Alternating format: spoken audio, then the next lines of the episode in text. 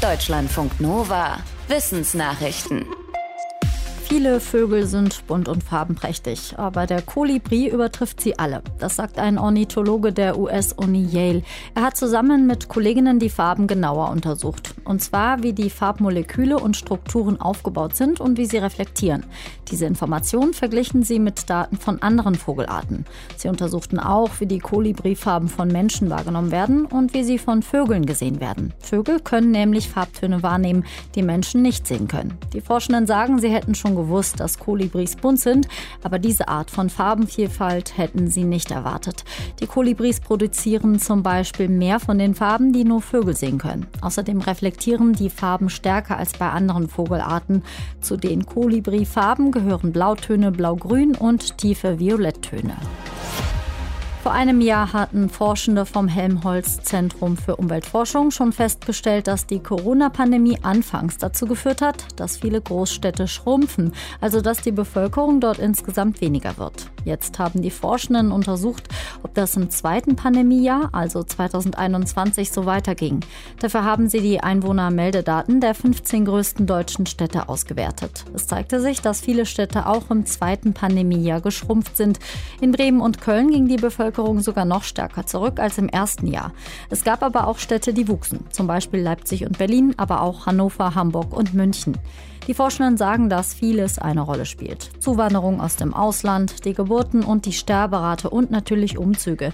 Sie sagen auch, dass es schwierig ist, genau zu sagen, welchen Einfluss die Corona-Pandemie auf diese Faktoren hat.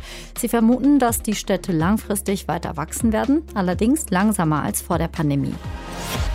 Wenn wir streamen, im Netz surfen oder Daten speichern, rödeln dafür irgendwo Rechenzentren. Das verbraucht viel Strom und verursacht viel Wärme. Beides ist gerade besonders ungünstig. Die Wissenschaftszeitschrift New Scientist berichtet, dass wegen der Hitzewelle in Großbritannien schon Rechenzentren einige Geräte abschalten mussten, weil sie sonst überhitzen würden. Einige Firmen sagen, sie schalten alles ab, was möglich ist. Andere sagen, sie wollen neue Rechenzentren bauen, die besser gekühlt werden können. Der Deutschlandfunk berichtet über eine Möglichkeit, bei der es darum geht, in Rechenzentren Wärme zu vermeiden, aber vor allem Strom zu sparen. Dafür werden Daten nicht mehr auf Festplatten gespeichert, die durchgängig Strom brauchen, sondern auf Magnetbändern. Die verbrauchen nur Strom, wenn Daten geschrieben oder ausgelesen werden.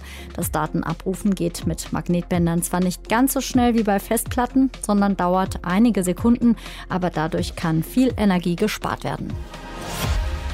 Orte wie das kalifornische Berkeley oder Brooklyn in New York haben ihren eigenen magnetischen Puls. Das sagt ein deutsch-amerikanisches Forschungsteam, nachdem es die Magnetfelder der beiden Orte über vier Wochen vermessen hat. Dabei zeigte sich, dass New York ganz wie im Sprichwort niemals schläft. In Brooklyn war die magnetische Aktivität auch nachts hoch, in Berkeley gab es dagegen nachts etwas mehr Ruhe. Offenbar liegt das daran, dass dort eine Nahverkehrslinie die größte Quelle für Magnetfelder ist und nachts fährt die nicht. Die Forschenden sagen, dass ihre kleine Studie erst ein erster Schritt in das Forschungsgebiet Magnetfelder von Städten ist. Sie hoffen aber, dass man magnetische Messungen nutzen kann, um Probleme im Stadtbetrieb zu erkennen, etwa für die Überwachung von Brücken oder vom Stromnetz. Die Studie ist vor kurzem im Journal of Applied Physics erschienen. Der Giebel ist eine mit dem Goldfisch verwandte Fischart und stammt eigentlich aus Asien. Allerdings ist er nach Europa eingeschleppt worden und jetzt eine invasive Art, die heimische Fische verdrängt. Der Giebel ist dabei auch deshalb so erfolgreich, weil er im Gegensatz zu anderen Fischen einen Vorteil hat. Er braucht zum Vermehren keine arteigenen Männchen.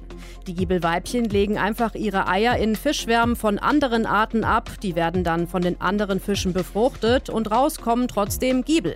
Denn das Erbmaterial des Männchens wird von der Eizelle abgebaut und kommt gar nicht zur Ausprägung. Forschende haben festgestellt, dass diese Art der Fortpflanzung offenbar durch einen genetischen Unfall entstanden ist. Als sich der Giebel irgendwann mal mit einer anderen Art paarte, hatten die Nachkommen zu viele Chromosomensätze. Andere Lebewesen wären damit nicht lebensfähig, Fische schon. Und beim Giebel hat das dazu geführt, dass kein männliches Erbgut mehr gebraucht wird. Früher war Nordwestdeutschland viel reicher als der Süden, aber inzwischen hat Süddeutschland aufgeholt. Laut einer Studie lässt sich das zu einem großen Teil mit der frühen Industrialisierung im 19. Jahrhundert erklären. Regionen wie das Ruhrgebiet oder auch die Gegend um Bremen industrialisierten sich sehr früh und konnten davon profitieren. Aber das war nur bis Mitte des 20. Jahrhunderts ein Vorteil, weil die Regionen von großen kapitalintensiven Unternehmen einseitig abhängig waren, etwa der Kohle- und Stahlindustrie. Dann drehte sich die Lage. Ab den 1960er, 70er Jahren konnte der Süden wirtschaftlich aufholen. Er war lange rückständig, hatte dafür aber viele unterschiedliche Branchen. Die Forschenden haben für die Studie das Gebiet der alten BRD in 163 regionale Arbeitsmärkte aufgeteilt und analysiert. Viele Regionen, die noch in den 1920er Jahren hohe Einkommen hatten, gehören heute zu den ärmeren Gebieten. Das historische Erbe kann laut der Studie fast die Hälfte des heutigen Nord-Süd-Gefälles bei dem Pro-Kopf-Einkommen erklären. Deutschlandfunk Nova